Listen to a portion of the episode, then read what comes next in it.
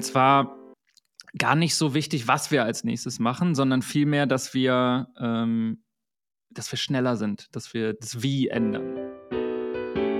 Das war so der Moment, wo wir gesagt haben, okay, mega. Und ich glaube, es ist total befreiend, so sein zu können, wie eine Person eben ist. Ey, ich bin introvertiert.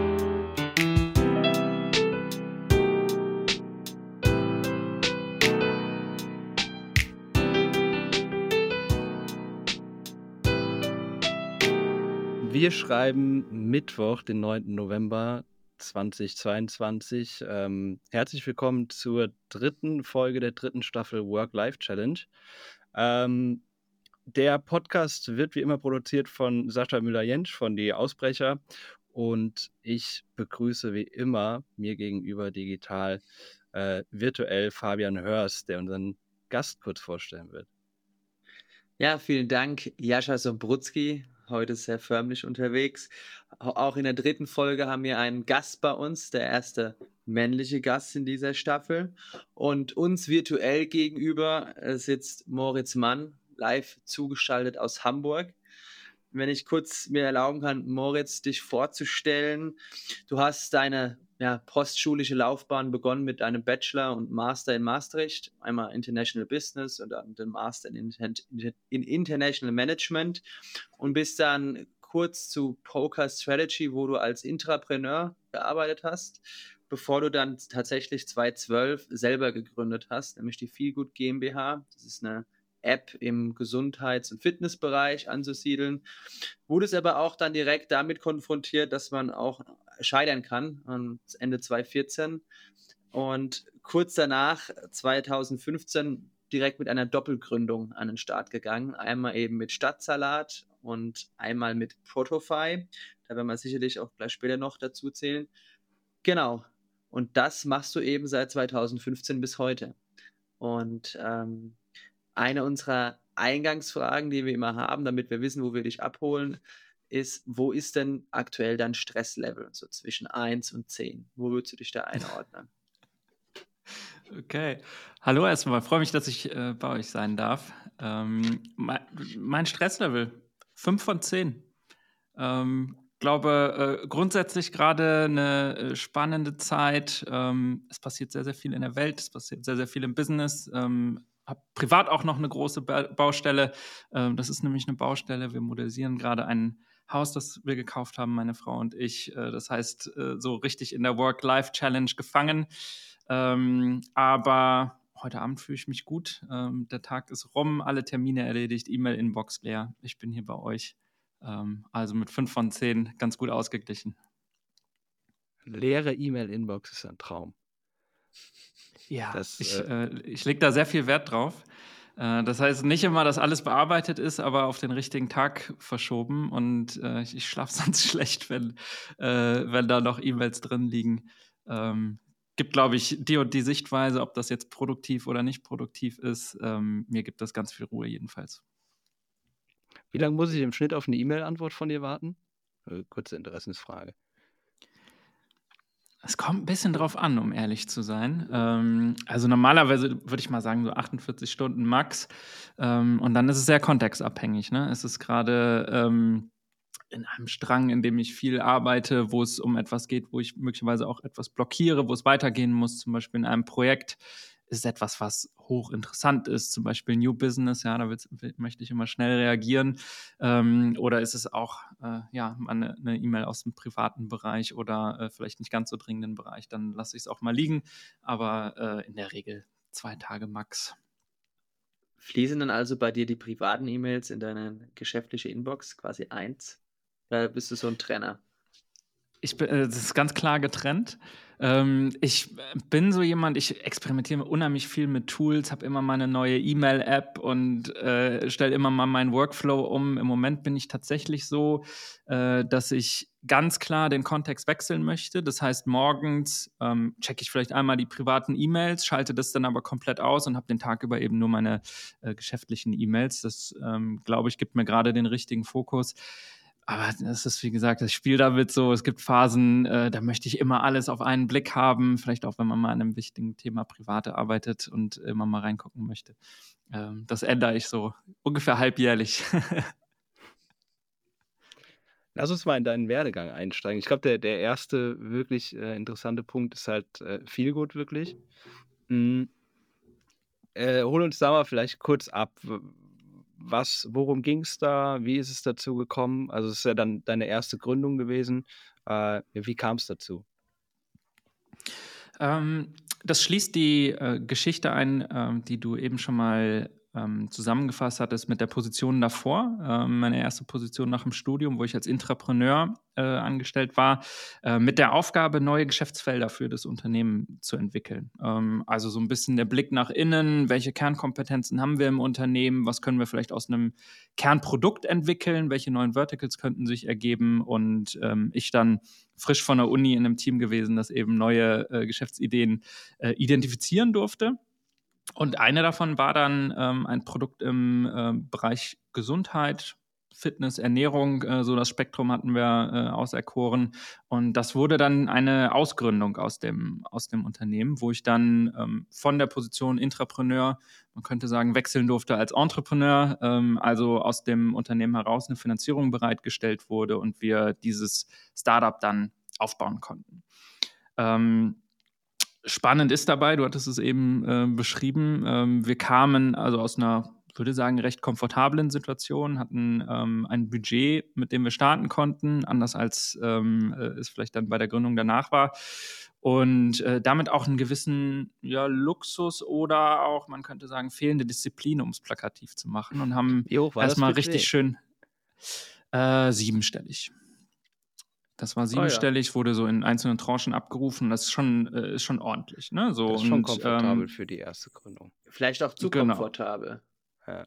Also, würde ich, würd ich so sagen, heute rückblickend, ja. Also damals hatten wir natürlich eine große Vision und für die große Vision brauchst du auch ein bestimmtes Budget, um das umzusetzen. Ne? Du musst ähm, die App entwickeln, musst Content äh, herstellen, Fitnessvideos produzieren, Rezepte herstellen und so weiter. Ganz, ganz viel. Aber das ist auch die große Falle, ne? Ähm, weil dann vergeht sehr, sehr viel Zeit, in der du dich mit den Inhalten beschäftigst.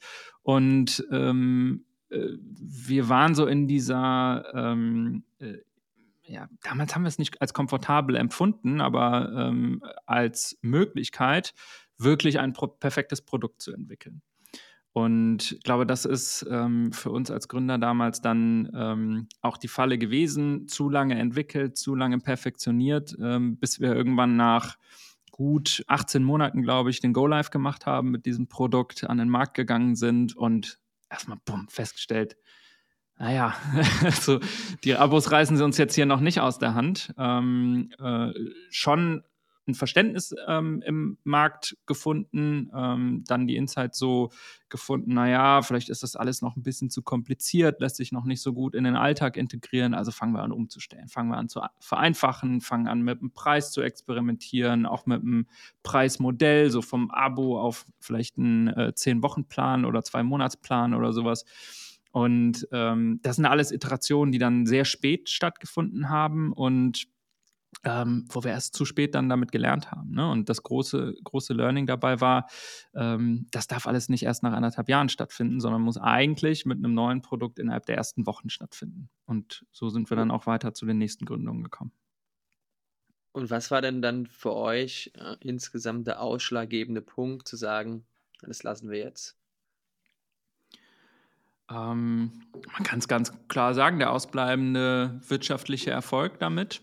Ähm, also wir hatten nach dem Launch einige Monate, in denen wir mit dem Produkt iteriert haben, de in denen wir auch unsere Umsätze steigern konnten und gesehen haben, okay, so langsam, langsam zieht es an und äh, welche Marketingmaßnahmen funktionieren und welche vielleicht nicht so.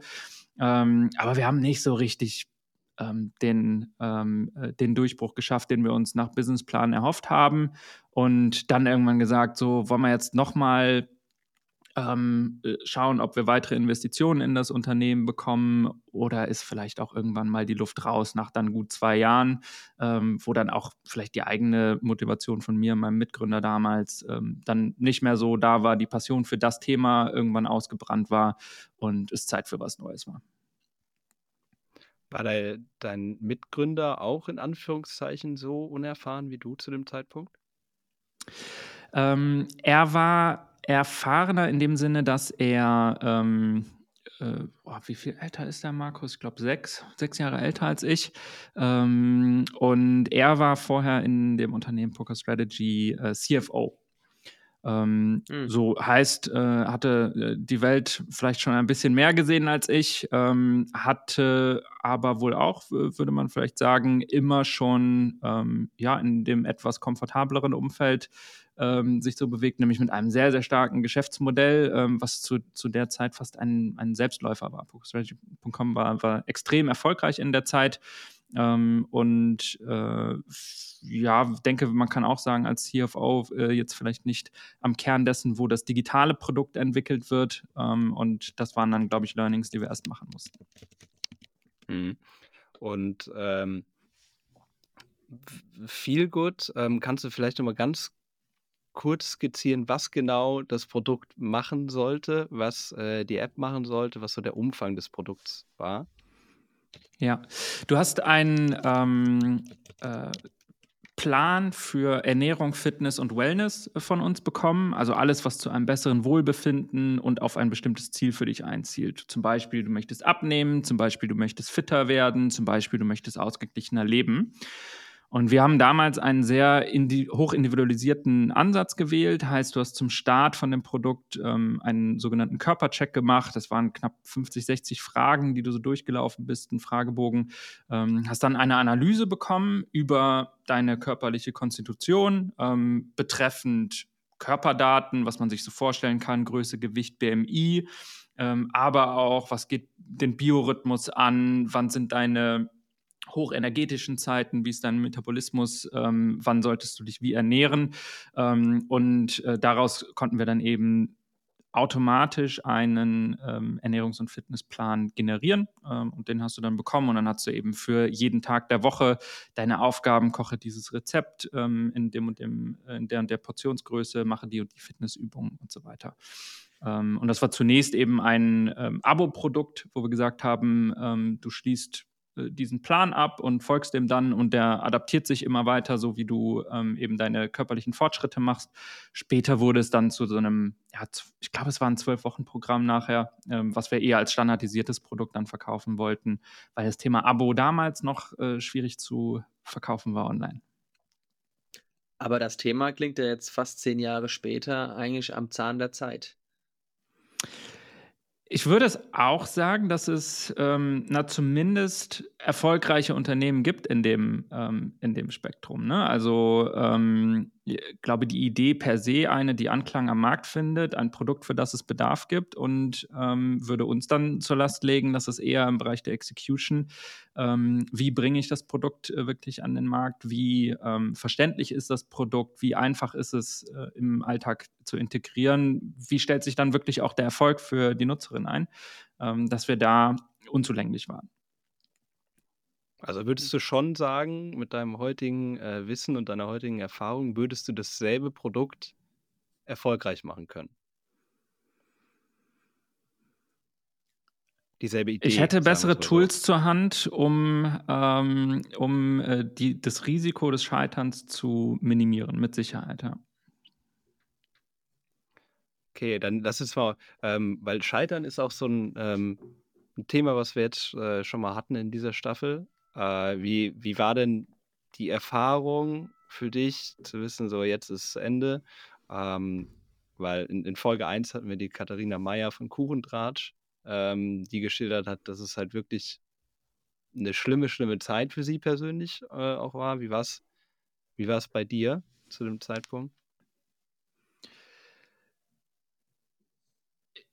Ich habe das relativ sportlich gesehen ähm, und ich glaube, wir haben das als Team auch relativ ähm, resilient genommen, so die ganze Zeit. Ähm, man muss vielleicht dazu sagen, es gab dann natürlich auch die unangenehmeren Gespräche dabei, ähm, wo wir unserem Team sagen mussten, wir werden das Projekt nicht fortsetzen, wir uns mit dem damaligen Investor dann ähm, auseinandergegangen sind. Das waren äh, natürlich alles Themen, die ähm, unangenehm waren.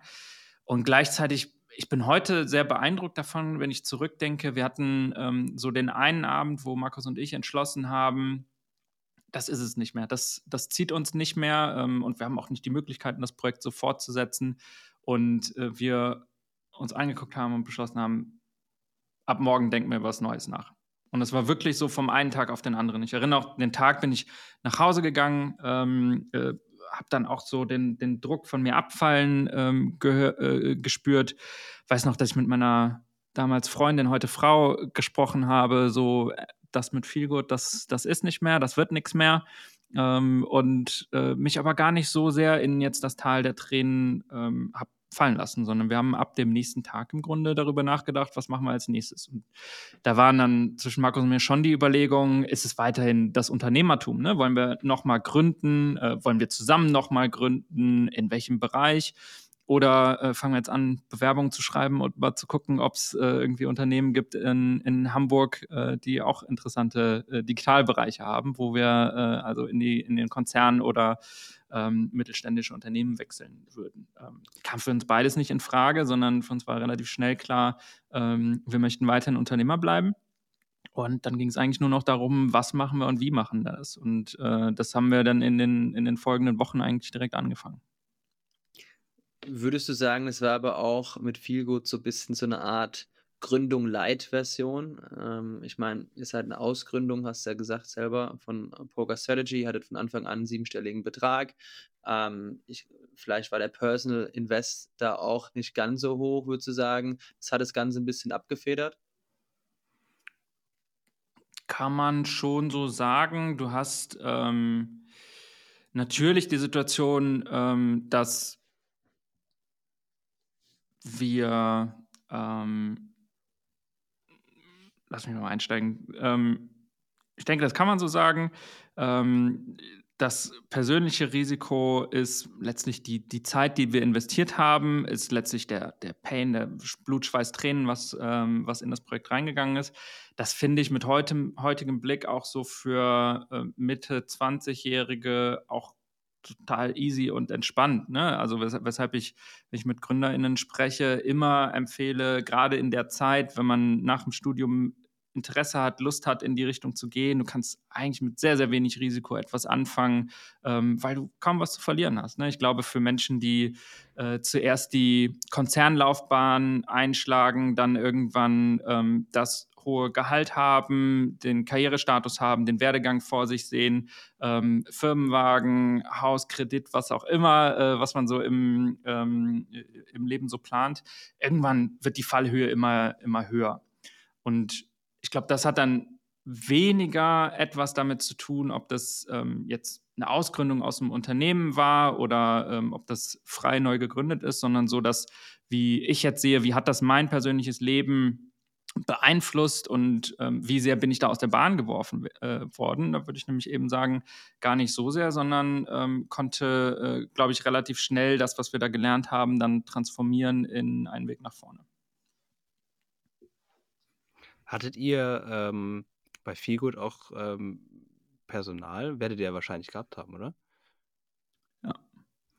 Das ist, äh, hatten, äh, ich, ist ja schon auch nochmal eine, eine andere Belastung, weil man ja Verantwortung hat auch für, für andere Menschen in dem, in dem Moment. Wo man dann sagt, äh, wo, wo ihr zwei zusammensitzt und sagt, okay, wir machen das nicht mehr, ab morgen was anderes, sind ja trotzdem wahrscheinlich noch ein paar Leute, äh, deren Job noch da dran hängt. Ja, ähm, da hatten wir, glaube ich, ähm, einen, einen ganz guten Riecher dafür, wie, äh, wie man mit so einer Situation umgehen könnte, ohne dass wir das vorher schon gemacht hätten. Ähm, das ist letztlich Transparenz. Ne? Wir haben ähm, schon am nächsten Morgen mit den Leuten gesprochen. Ähm, wir hatten damals, glaube ich, ein, äh, sechs Angestellte im, äh, im Unternehmen und haben gesagt, dies ist die Situation und folgende Gedanken machen wir uns gerade. Und es gab eine Person, die, also alle haben sich dafür bedankt. Es gab eine Person, die gesagt hat, cool, ich weiß für mich, ich brauche mehr Sicherheit, ähm, ich brauche ein stetigeres Umfeld ähm, und hat sich dann entschieden, äh, von sich aus zu kündigen und ähm, danach, äh, glaube ich, im Tech-Bereich eine, eine, sehr, sehr gute weitere, weitere Karriere in größeren Unternehmen ähm, hingelegt. Und äh, die anderen haben gesagt, okay, wir schauen uns das mal an, was, was ihr jetzt als nächstes macht. Und ähm, wir sind mit der ähm, mit dem Team, was wir da hatten, ja äh, letztlich auch die weiteren Schritte gegangen und haben halt aus dem ähm, wie soll man sagen, aus den Trümmern, die wir, äh, die wir vor uns liegen hatten, eben äh, zwei neue Unternehmen dann geschaffen. Und dafür war auch essentiell, dass wir überhaupt ein, äh, ein Team zum damaligen Zeitpunkt hatten.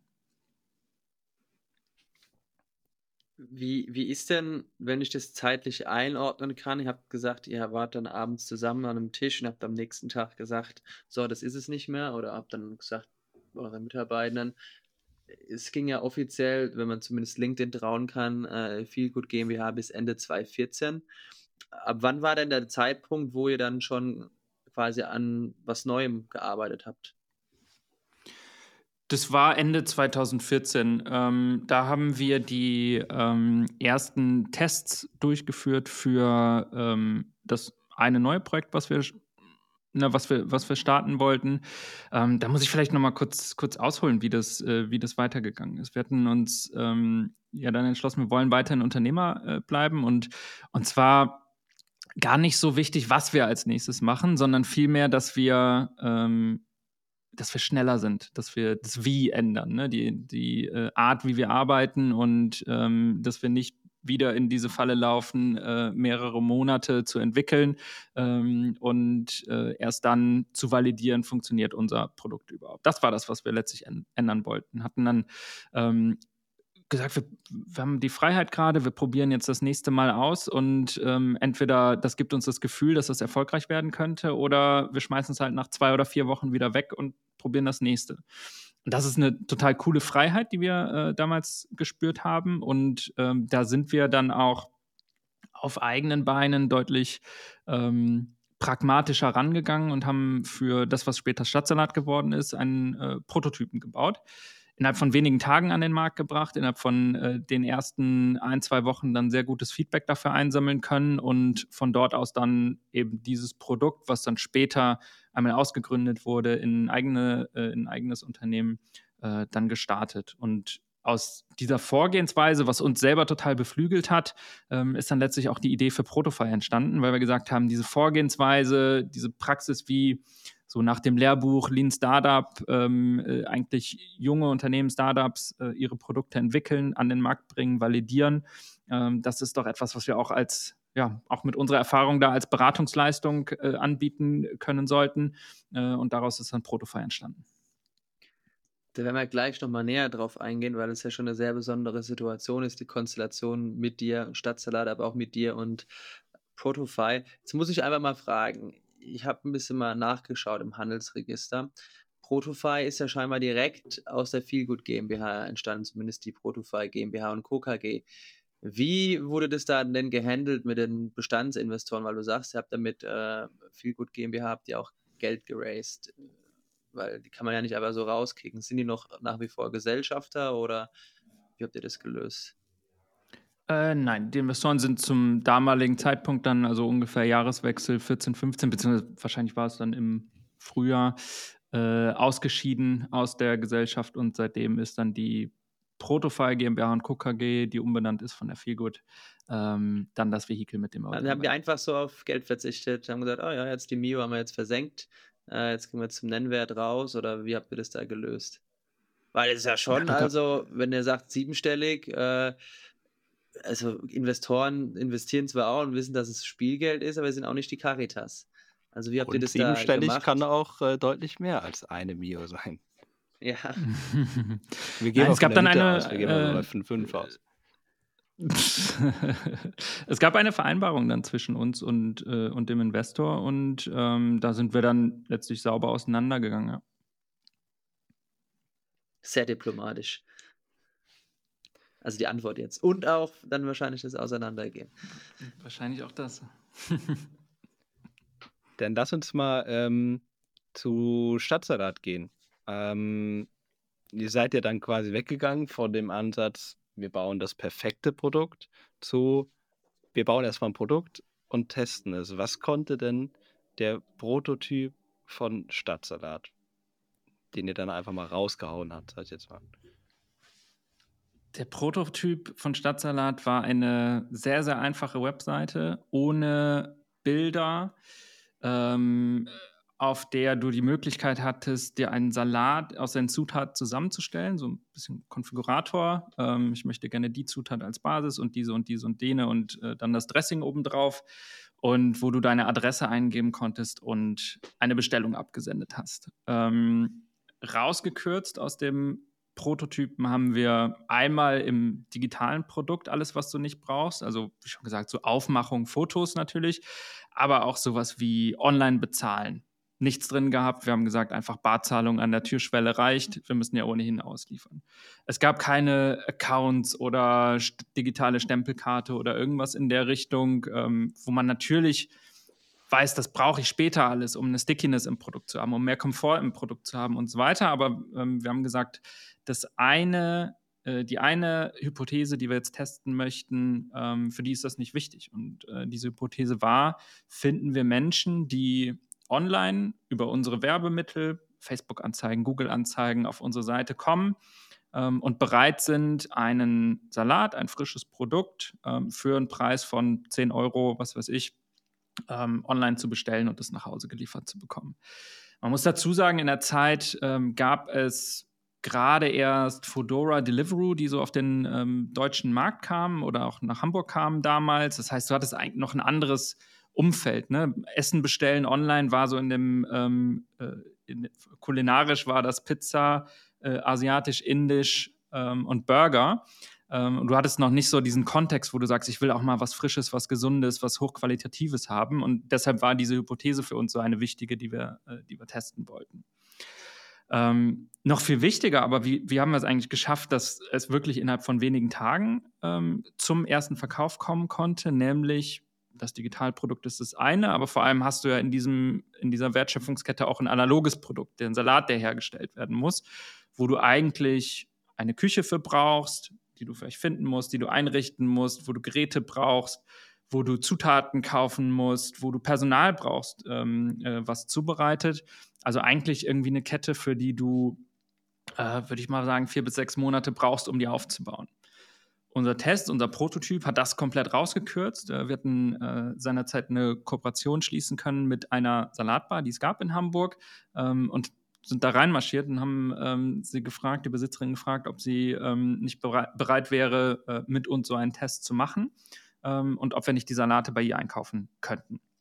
Und somit war dann das Produkt, was wir letztlich ausliefern, war gar keines, das Stadtsalat, äh, das spätere Unternehmen dann, dann ähm, hergestellt hat, sondern eines, was wir äh, dort abholen konnten. Und unsere Wertschöpfungskette war, Bestellung kommt über unsere einfache Webseite rein. Wir senden eine SMS an die Salatbar. Ich schwinge mich aufs Fahrrad, äh, fahre zuerst zur Salatbar, hole den Salat ab und fahre dann zur Kundin nach Hause und kassiere die, das heißt, du hast äh, selbst die ersten 10 Euro. Die ersten Salate habe ich ausgeliefert, ja. Und äh, also äh, einmal ist ja auch gut, dass ihr auch überhaupt geliefert habt, weil ich kenne auch diesen Ansatz von, äh, wir machen mal ein Produkt oder wir behaupten, es gibt ein Produkt, wir schalten mal ein paar Ads drauf und dann äh, bestellen die Leute und erfahren dann, das Produkt gibt es noch gar nicht.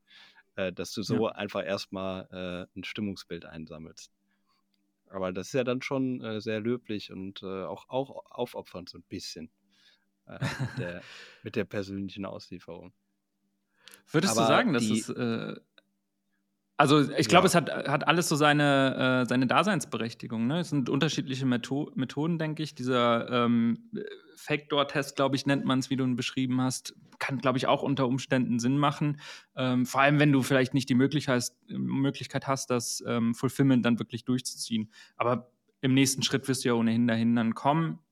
Und für unsere Konstellation war das äh, natürlich super. Genau, oder eben nicht, ja. Ähm, die Frage ist ja immer, welches Risiko, ähm, welchen, welchen Aufwand baust du weiter auf und damit wie weit erhöhst du das Risiko, mit deinem Produkt zu scheitern? Oder was setzt du letztlich aufs Spiel? Und ähm, äh, ich glaube, da sind beide Ansätze valide irgendwo.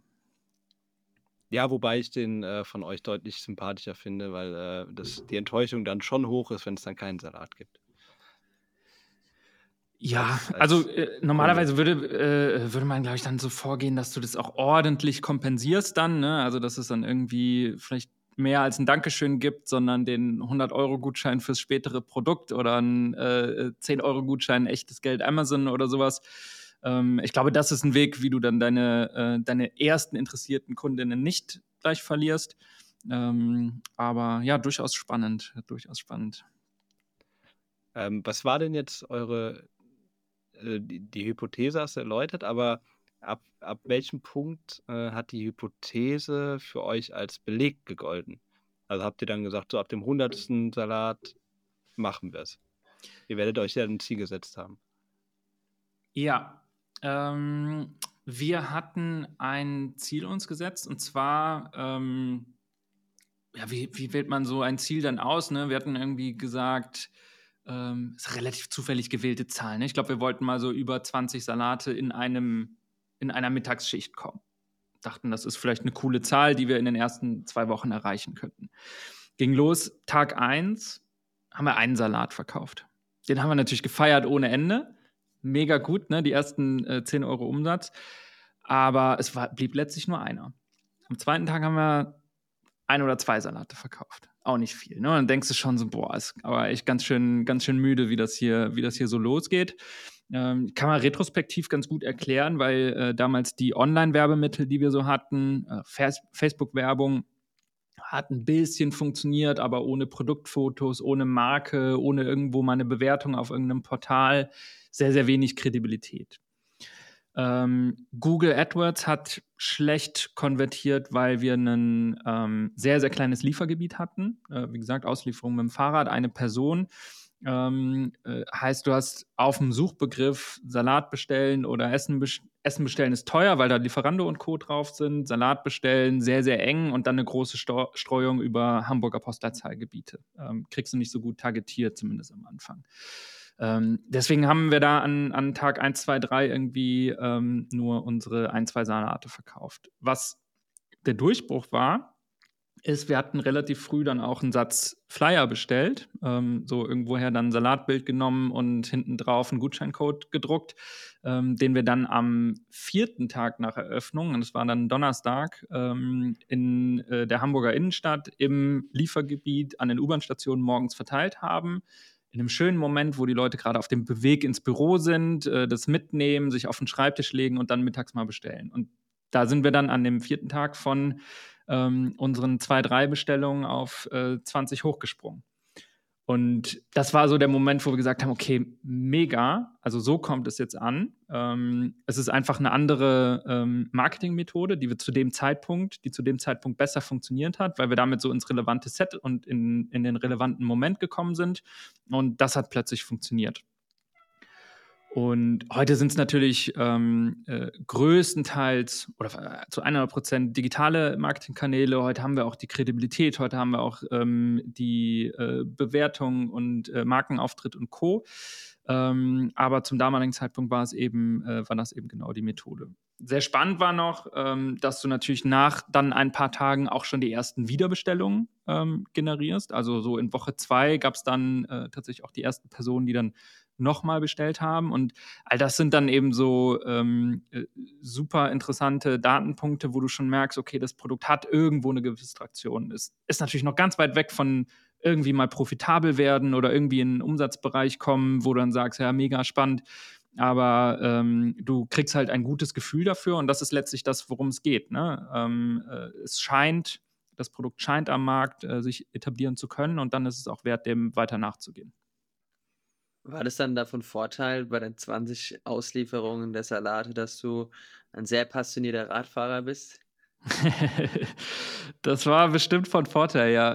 Äh, das war bestimmt von Vorteil. Ich war ähm, an, an diesem vierten Tag dann gab es auch tatsächlich die Situation, wo es dann äh, schon, schon lange nicht mehr ähm, alleine ging, ne, weil Bestellungen parallel reinkamen und ähm, ist, Äh, äh, dann ist der Tom, der äh, später auch ein Mitgründer von Protofy und Stadtsalat äh, wurde, ist mit dazugekommen von einer befreundeten Firma, hat mit, mit ausgeliefert. Einer unserer Entwickler äh, damals hat dann noch äh, sich ein Fahrrad geschnappt und mit ausgeliefert.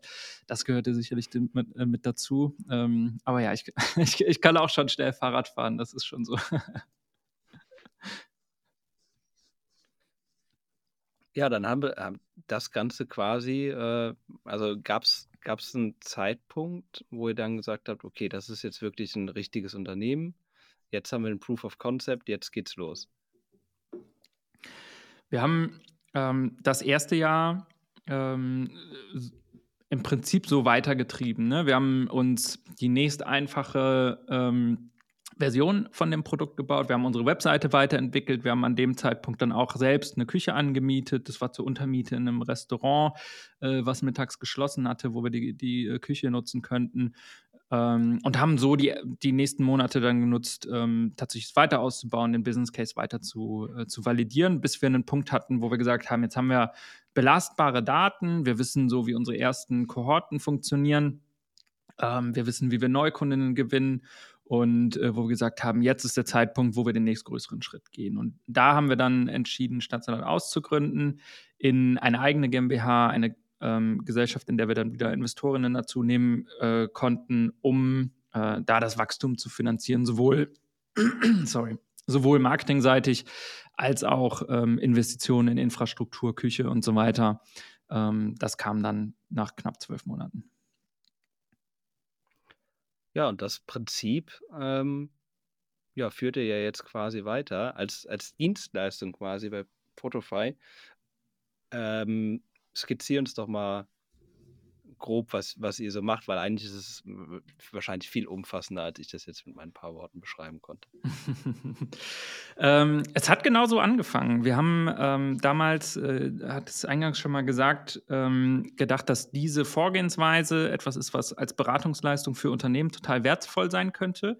Ähm, also irgendwie diese Vorgehensweise, die Startups eben haben, für Unternehmen nutzbar zu machen, weil wir glaubten, ähm, das ist etwas, was in vielen Unternehmen so bei der Entwicklung von digitalen Produkten häufig falsch gemacht wird. Vision darf groß sein, aber die, äh, gerade wenn ich neue Geschäftsmodelle etablieren möchte oder neue Teilprodukte launchen möchte, oft dann in den Iterationen zu groß, zu komplex, zu lange Zeit ähm, und zu viel reingepackt, äh, bevor wir wirklich erfahren, ob das Produkt funktioniert. Also das als unser äh, Serviceangebot, dass man mit uns so arbeiten konnte.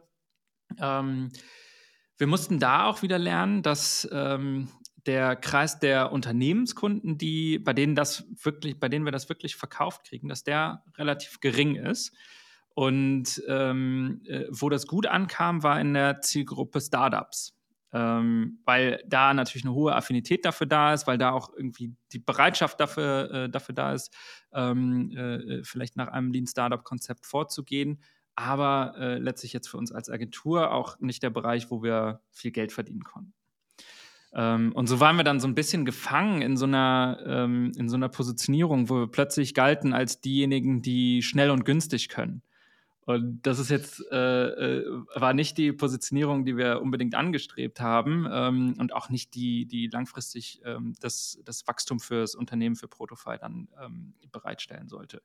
Ähm, heißt, wir haben eigentlich so unser, unser Angebot erweitert. Wir ähm, entwickeln heute komplexe digitale Produkte. Wir entwickeln vollständige Mobile-Apps ähm, für E-Commerce, ähm, für den Mittelstand, für, ähm, äh, für die Industrie, ähm, für Kunden von ja, Mittelstand aufwärts, kann man, äh, kann man sagen.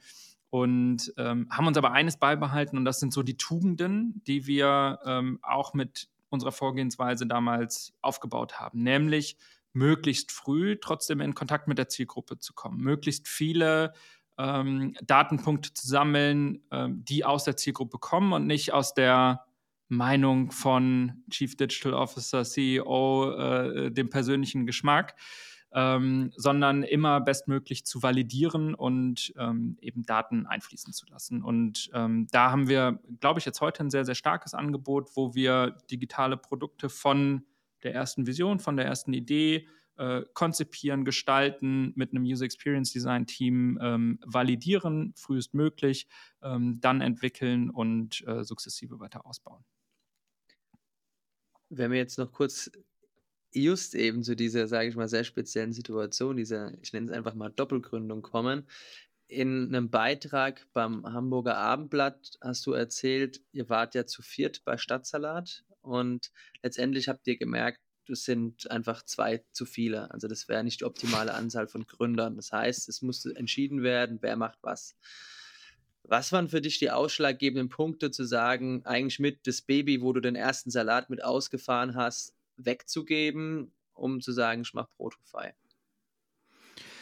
Ähm, es war keine große Diskussion zwischen uns, weil sich das so ein bisschen natürlich ergeben hat, nämlich ähm, der Tom, der eine Mitgründer, ähm, war äh, sehr passionierter und sehr guter Koch, Hobbykoch. Ähm, zwar Background IT, ähm, äh, aber eben privat sehr, sehr, interessiert daran. Das heißt, so wie der ähm, er, ich, ich, er war auch derjenige, der.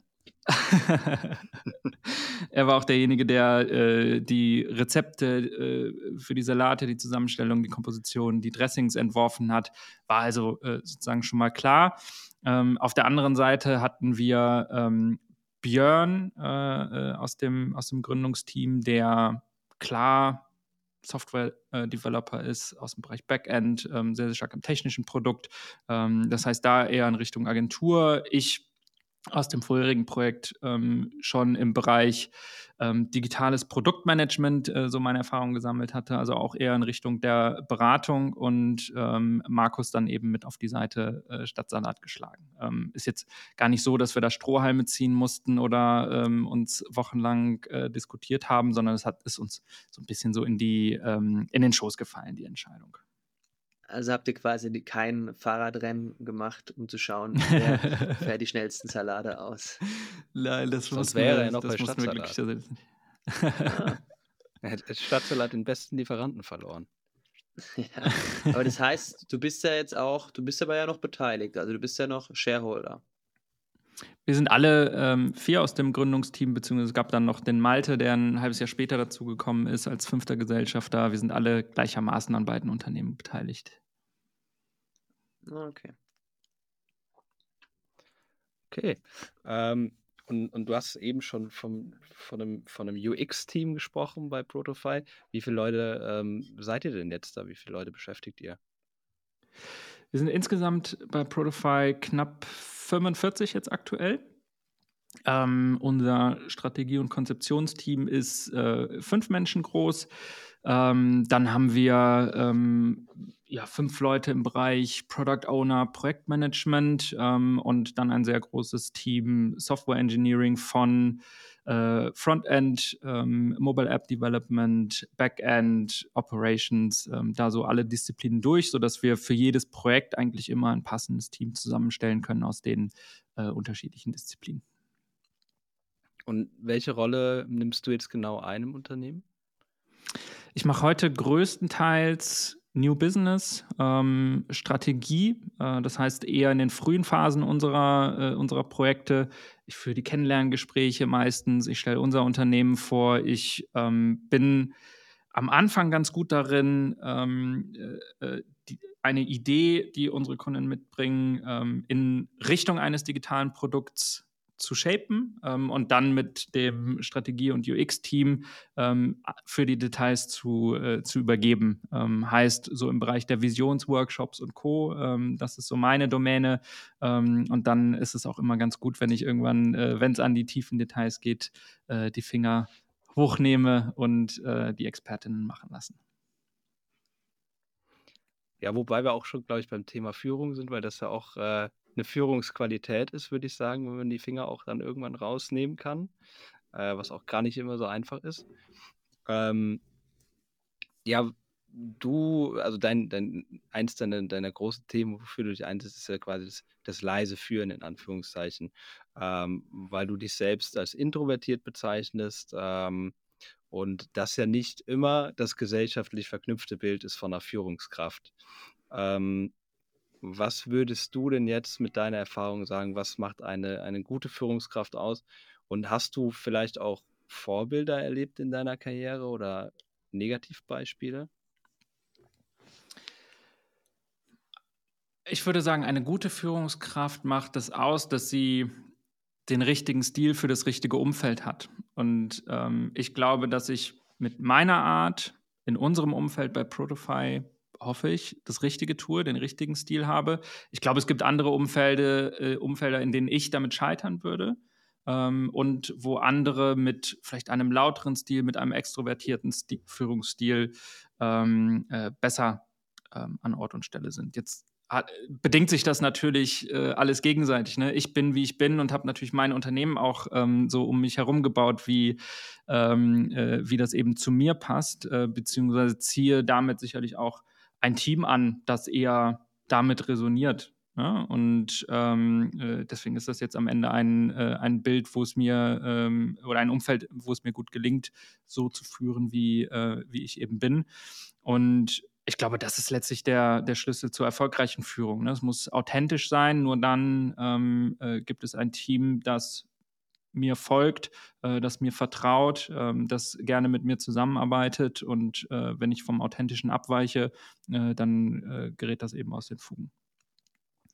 Ist es dann auch so, passt das oder zahlt das dann darauf ein, in deinen eigenen Anspruch konkurrent zu sein? Das ist ja auch eine, ein Satz, den du zu sagen pflegst. Vielleicht kannst du da auch nochmal kurz unsere Zuhörerinnen und Zuhörer mitnehmen, um zu ja, beschreiben, was du damit meinst, konkurrent zu sein? Ähm, ich meine damit, ähm, äh, dass ich als Mensch, so wie ich bin, im privaten, auch im beruflichen Umfeld sein kann. Ähm, ich finde das unheimlich wichtig, weil, ähm, glaube ich, häufig es so ist, dass Menschen eine Rolle einnehmen, eine Maske aufsetzen, bildlich gesprochen, wenn sie ins Büro gehen und dort anders handeln, agieren, als ähm, sie es im Privaten tun würden. Und ich glaube, es ist total befreiend, so sein zu können, wie eine Person eben ist ähm, und so auch in dem beruflichen Umfeld akzeptiert zu sein, weil es letztlich die ähm, äh, bestmöglich die Kräfte, die Fähigkeiten freisetzt, die ich eben als Mensch habe, wenn ich keine Kraft darauf verwenden muss, mich zu verstellen.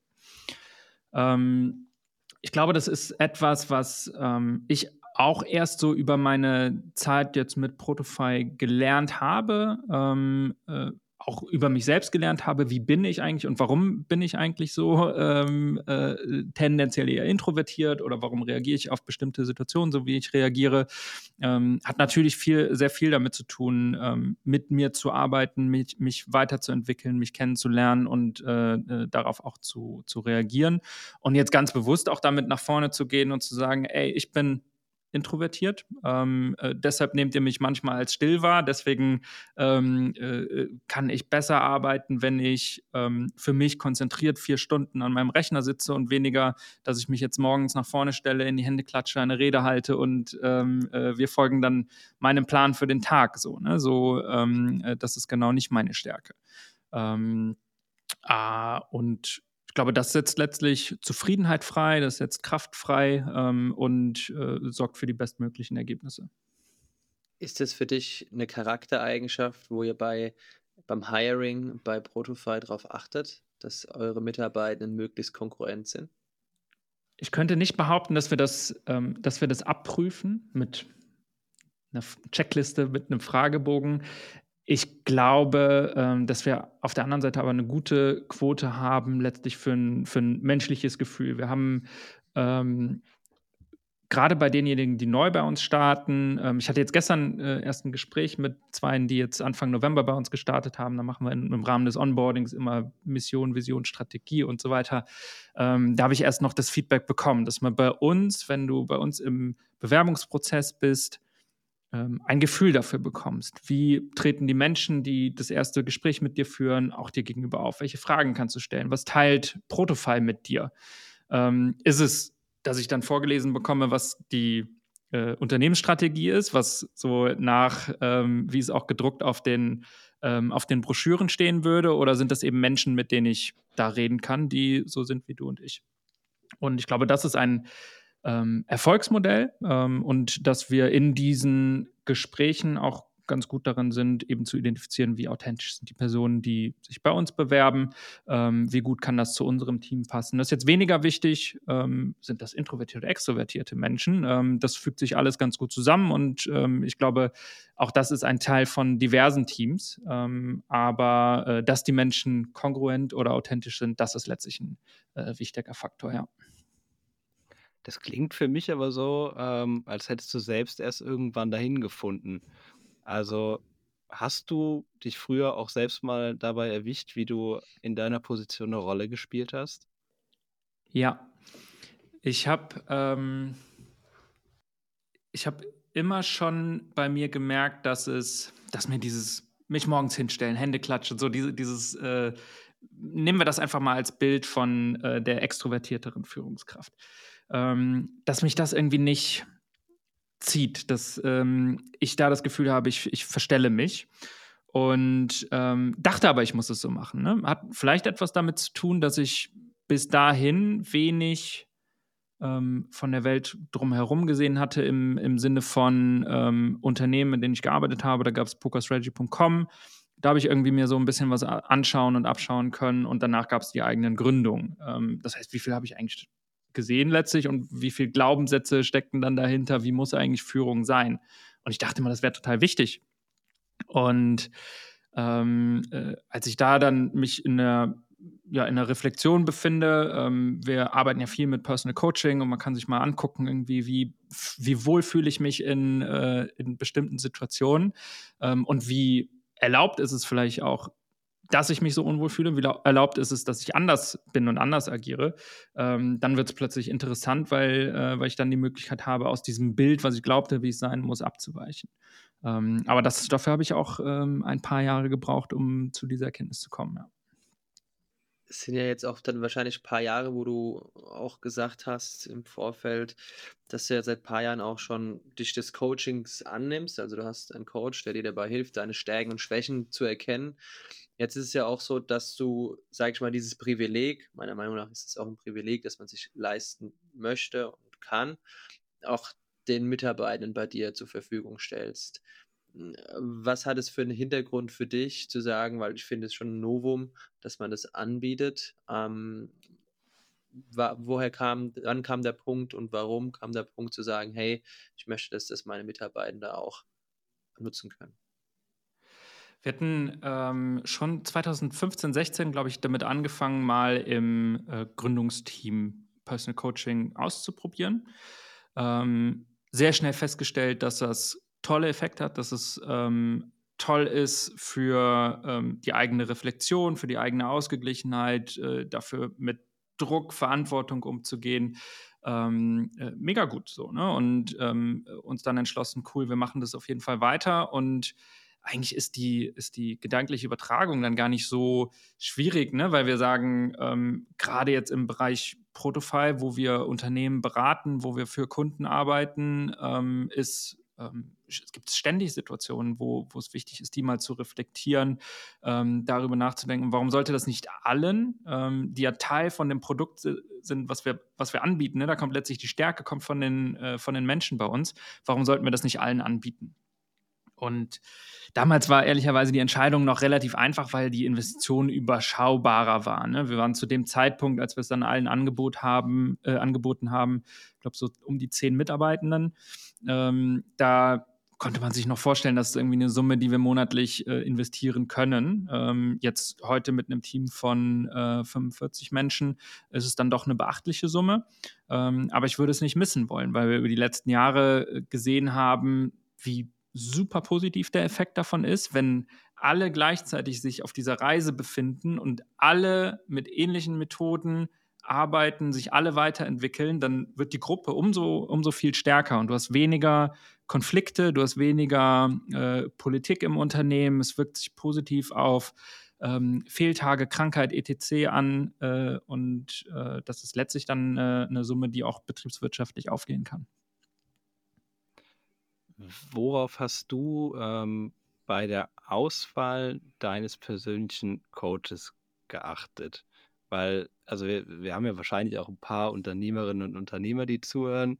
die äh, am Tag so zehn Nachrichten auf LinkedIn bekommen von Coaches, die ihnen sagen wollen, wie sie ihr Leben verbessern wollen, die fragen, ob sie mit ihrer Figur zufrieden sind und äh, was sonst noch so schief läuft. Ich gehe mal davon aus, du hast jetzt nicht einfach in deine Inbox geguckt und hattest da jemand passenden. Ja, ich habe ähm, über fünf Jahre mit einer Coach gearbeitet, ähm, die ich sehr, sehr schätze bis heute, ähm, die selbst aus dem Business kommt, die selbst Führungskraft in einem Unternehmen ist und sozusagen at the side ähm, als Coach arbeitet. Und das war etwas, was mir sehr wichtig war, ähm, dass ich jemanden aus der Praxis habe und äh, eine Person, die mir Erfahrung auch weitergeben kann für Herausforderungen, die ich jetzt als ähm, ja, im, ich befinde mich, glaube ich, im ersten Drittel meiner Karriere irgendwo so, wo äh, äh ich Erfahrungen eben noch nicht machen konnte.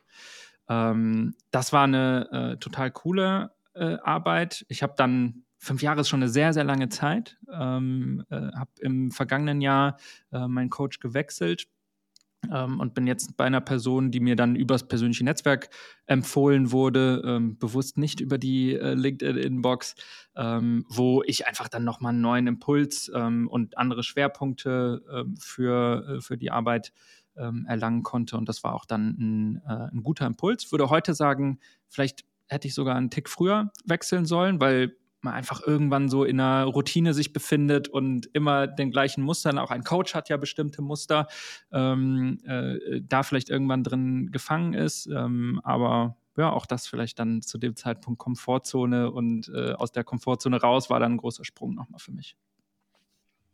Worauf achtet ihr jetzt bei den mitarbeitenden Coachings? Ähm, was genau wird da äh, gecoacht? Geht es auf Fähigkeiten? Sind es allgemein Persönlichkeitsentwicklung?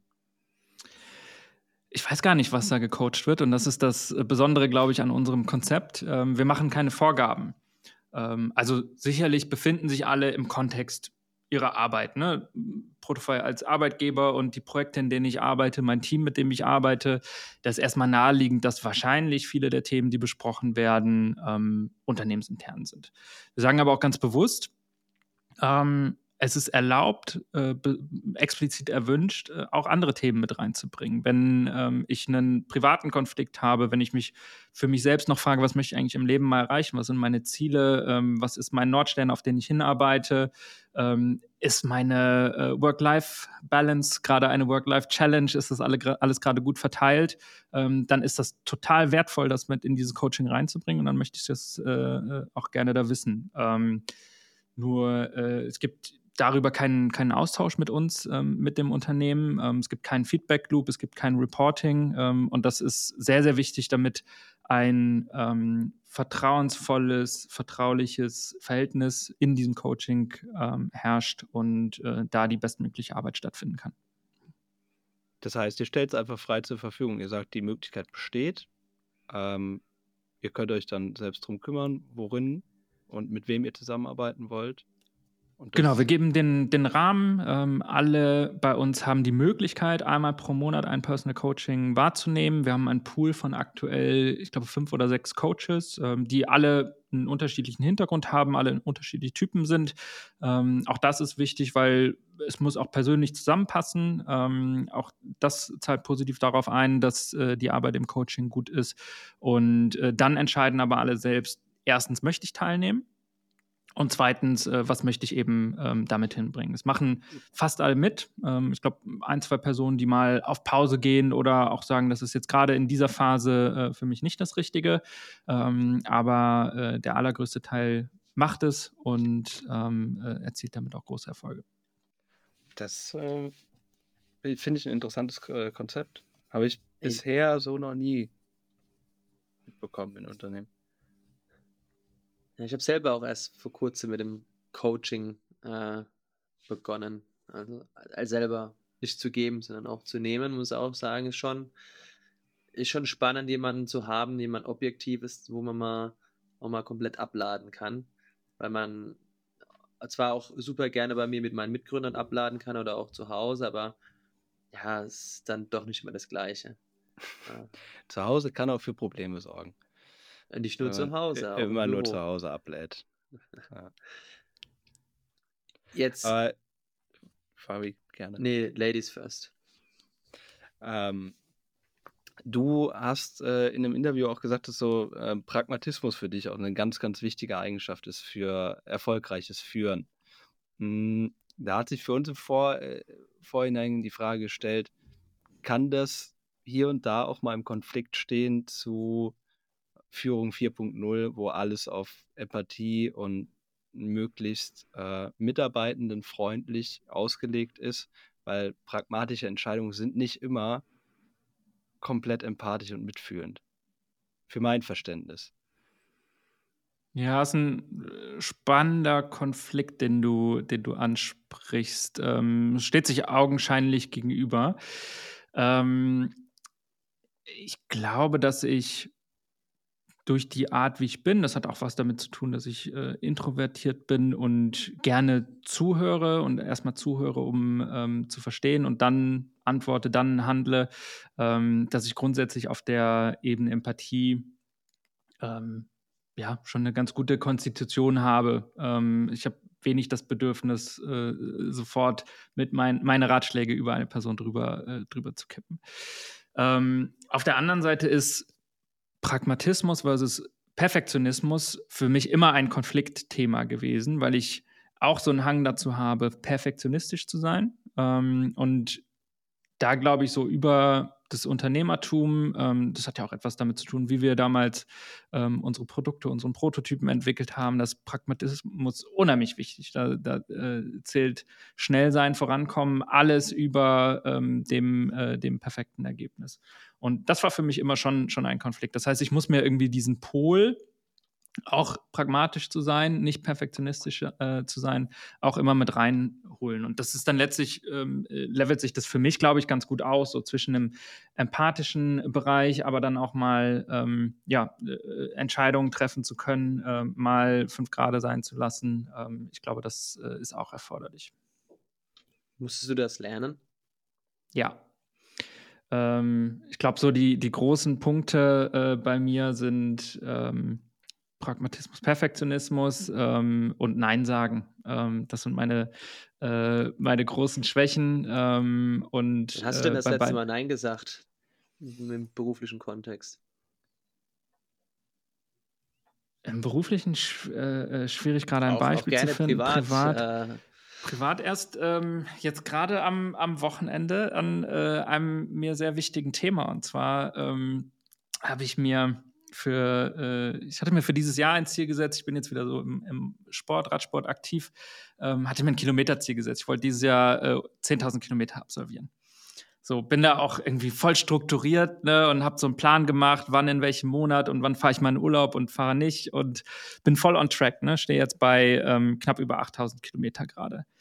Und ich krieg's einfach nicht mehr hin, zeitlich, weil ähm, sich übers Jahr jetzt meine ähm, Konstitution verändert hat. Meine Frau und ich haben ein Haus gekauft, sind jetzt Wochenende auf der Baustelle, reißen dann Estrich raus und was man halt so macht auf der Baustelle. Und ich hatte es vorangegangenen Wochenende, habe ich noch auf die Zähne gebissen und so stehe ich 8 Uhr auf und fahre erstmal eine Runde, dann nach Hause frühstücken, dann auf die Baustelle und komme nach Hause, bin komplett ähm, äh, körperlich kaputt mit Wunden an den Händen und auch noch Muskelkater ähm, und komme aus dem Wochenende raus und denke so, ja, boah, jetzt in die, äh, hier in die Arbeitswoche starten geht, äh, geht gar nicht. So, und dann habe ich ähm, äh, mit meinem Coach gearbeitet, bin mit meinem ganzen Frust in das, ins Coaching reingegangen, habe gesagt, gerade mega unglücklich, macht gar keinen Spaß, habe nicht das Gefühl, wirkungsvoll zu sein, verliere meine Produktivität und gehst du so rein, ja, woran liegt es denn? Und wir kommen zu dem einen Punkt jetzt eben, das, das Sportziel, ähm, wo ich nicht darauf verzichten wollte. Ne? Das ist mir persönlich wichtig, es steht auch für was, steht für ähm, Me-Time, steht für Kopf frei kriegen, körperliche Aktivität, alles super geil. Ähm, und dann hat er mich dahin gebracht, mal zu überlegen, okay, aber also was ist denn noch mehr so im Muster Moritz? Was steckt da alles noch so drin? Und Nein sagen halt immer ein, ein Problem. Und wenn ich jetzt zu so einem mir liebgewonnenen Thema, ähm, was, was mir so wichtig ist, wenn ich dazu Nein sagen kann, kann ich mir viel, viel mehr beweisen, als jetzt noch irgendwie diese 2000 Kilometer anzuhängen. So. Und es ist der Effekt von Coaching, du sprichst 20 Minuten über dieses Thema, gehst raus, ich bin total ähm, ruhig, so von meiner äh, körperlichen Konstitution. Ähm, ist, mir ist das ganze Wochenende viel, viel entspannter. ich habe dann jetzt eben nur noch die Baustelle, auf die ich mich am Wochenende konzentriere ähm, und äh, ein ganz anderes körperliches, mentales Gefühl, weil ich mir diesen Stress nehmen konnte. Ähm, aber ohne, ohne diese Nachhilfe äh, hätte ich da nicht Nein sagen können und äh, deshalb ein sehr, sehr wichtiges Entwicklungsthema. Das heißt, dieses Ziel hast du jetzt einfach für dich abgehakt. Yes. Für dieses Jahr. Für dieses Jahr. und äh, tut es auch weh, drüber zu sprechen? Äh, ich ertappe mich dabei, ähm, wie ich das gerade total vielen Menschen erzähle. Ähm, und das auch mit einem Stolz tue, dass ich jetzt diese, diese Entscheidung treffen kann. Ich habe vorher schon immer allen erzählt, ich fahre jetzt hier so viel Fahrrad und sowas, ne, war, war ich auch immer stolz drauf. Aber ähm, jetzt diese Klarheit erlangt zu haben, ist für mich jetzt so ein Teil, da bin ich mega stolz drauf, ähm, äh, äh da ein klares Nein und das ohne, äh, ohne Reue ähm, zu haben. Und äh, denke auch immer äh, über so etwas zu sprechen, über diese Konflikte. Ähm, gibt viel, viel Schlimmeres, als jetzt nicht sein, sein Kilometerziel zu erreichen, aber es ähm, kann auch mal helfen, andere Perspektiven einzunehmen. Ja, es wird ja auch ähm, einfach dein persönlich, also ich, ich denke mal, so ein Hausbau ähm, ist halt auch einfach sehr, sehr anstrengend. Ähm, glaubst du jetzt, wenn du, wenn du diesen diesen sportlichen Teil rausstreichst, äh, wird das jetzt glatt durchlaufen oder hast du auch die Befürchtung, dass dein privates ähm, zusammen mit der, der Unternehmensführungstätigkeit, die ja auch nicht äh, wenig Zeit beansprucht, dass, dass dich das nochmal an einen Punkt bringt, wo du sagst, jetzt reicht es mir alles?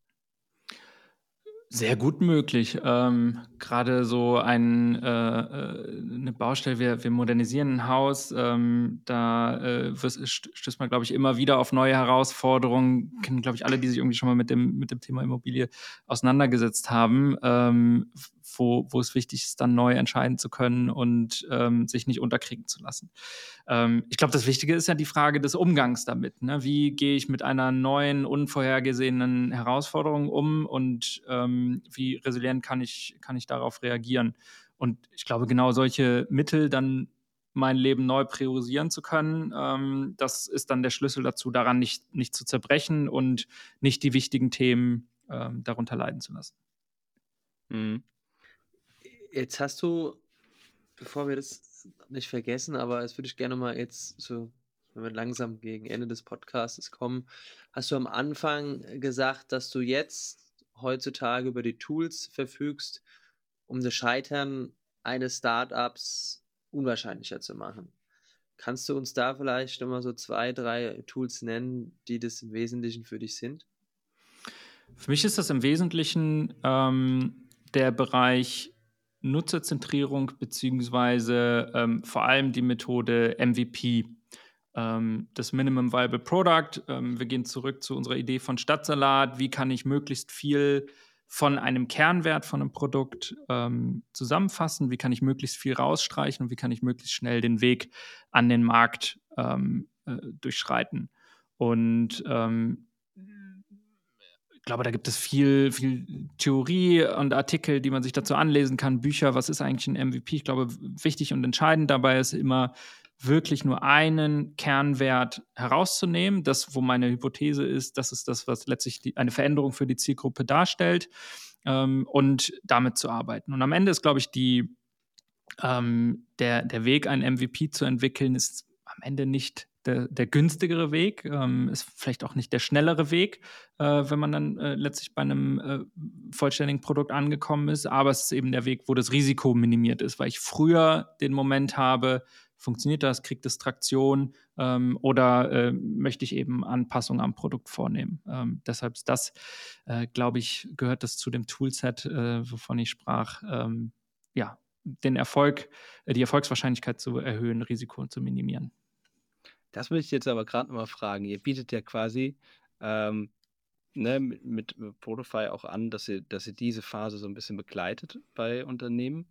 Ähm, Gab es denn auch schon Unternehmen oder potenzielle Kunden, die auf euch zugekommen sind mit einer Idee, wo ihr gesagt habt, okay, das ist zu blöd, um das zu testen? Das darf von vornherein sein. Ähm, es gibt Projekte, die wir, äh, die wir nicht annehmen. Es gibt ähm, Projekte, in denen wir ähm, in den ersten Workshops feststellen, es lohnt sich nicht, dieses umzusetzen. Es gibt zu viele Zweifel, in denen wir auch Gründerteams helfen können, diese Zweifel herauszuarbeiten und zu identifizieren. Und ähm, wir hatten schon Workshops, wo dann ein Team entschieden hat, okay, ähm, wir werden diese Gründung nicht machen, ähm, weil äh, sie sich über die, äh, über das Herausarbeiten von Priorisierung von Produkt, von ähm, äh, Kernwert und am Ende MVP dann klar geworden ist, na, es ist irgendwie, ähm, catcht uns doch nicht so, wir sehen das Potenzial doch selbst nicht so, ähm, wir möchten selbst jetzt nicht aus der Festanstellung herausgehen, in diese Gründung äh, uns bewegen. Das hat dann auch, ähm, hat dann auch einen äh, großen Mehrwert, glaube ich, ähm, zu einem Nein zu kommen. Ähm, und ja, nicht äh, nur weil ein Geschäft äh, äh möglich da liegt, was, äh, äh, was wir umsetzen können, äh, anzunehmen und ähm, stupide umzusetzen. Gab es denn auch, mein, wir reden ja in, in unserer, sage ich mal, Bubble immer mehr über die, ja, über die, die es letztendlich geschafft haben oder die, die erfolgreich waren. Dabei überwiegen ja eigentlich die Fuck-Ups, wenn man sieht, 90% der Startups äh, scheitern. Gab es denn auch bei euch Projekte, wo dann, wo dann war, uiuiui, also das geht jetzt mal in eine ganz andere Richtung und es funktioniert auf einmal dann doch nicht, dass man dann auch enttäuschte Kunden hatte?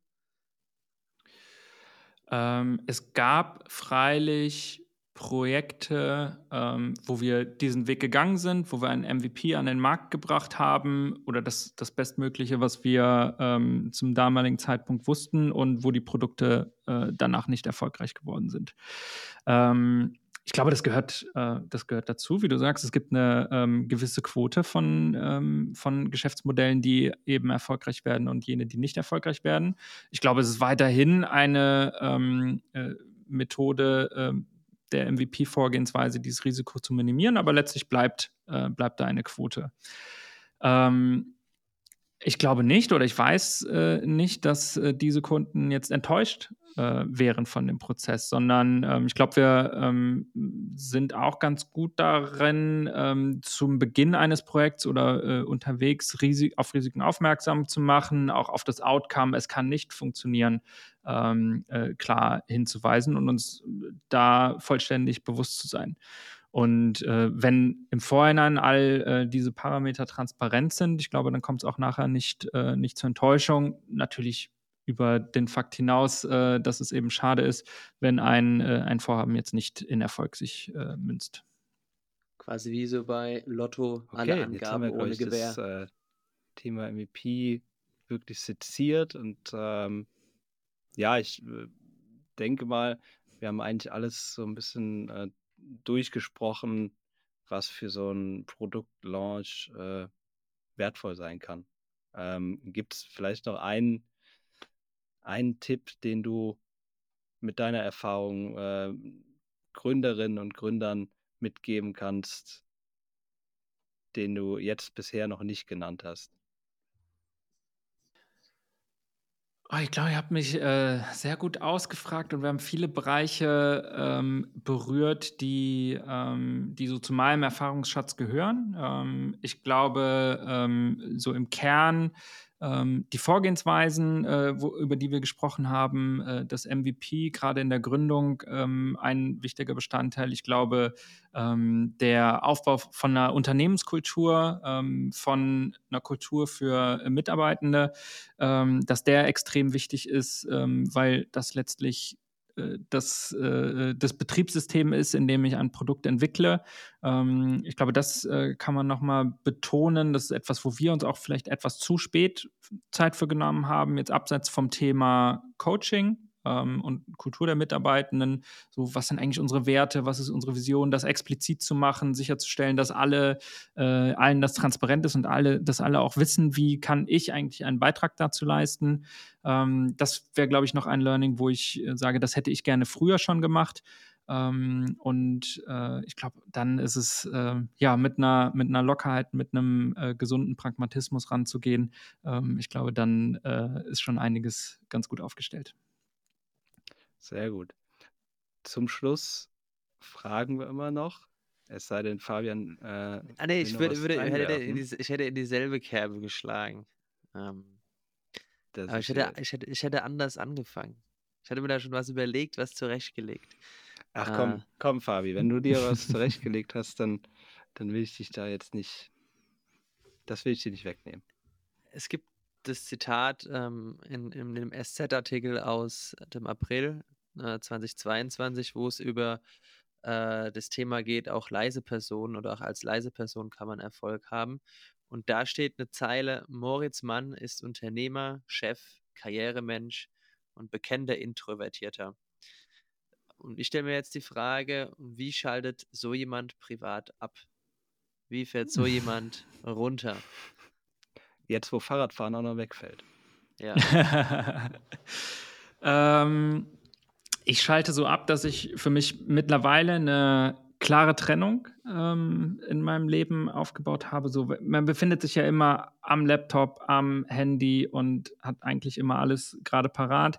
Ich war früh süchtig danach, Slack aufzumachen, zu schauen, dass wieder irgendwas passiert. Ich war süchtig danach, in, in, in meine Inbox zu schauen, nochmal äh, was abzuhaken und so weiter.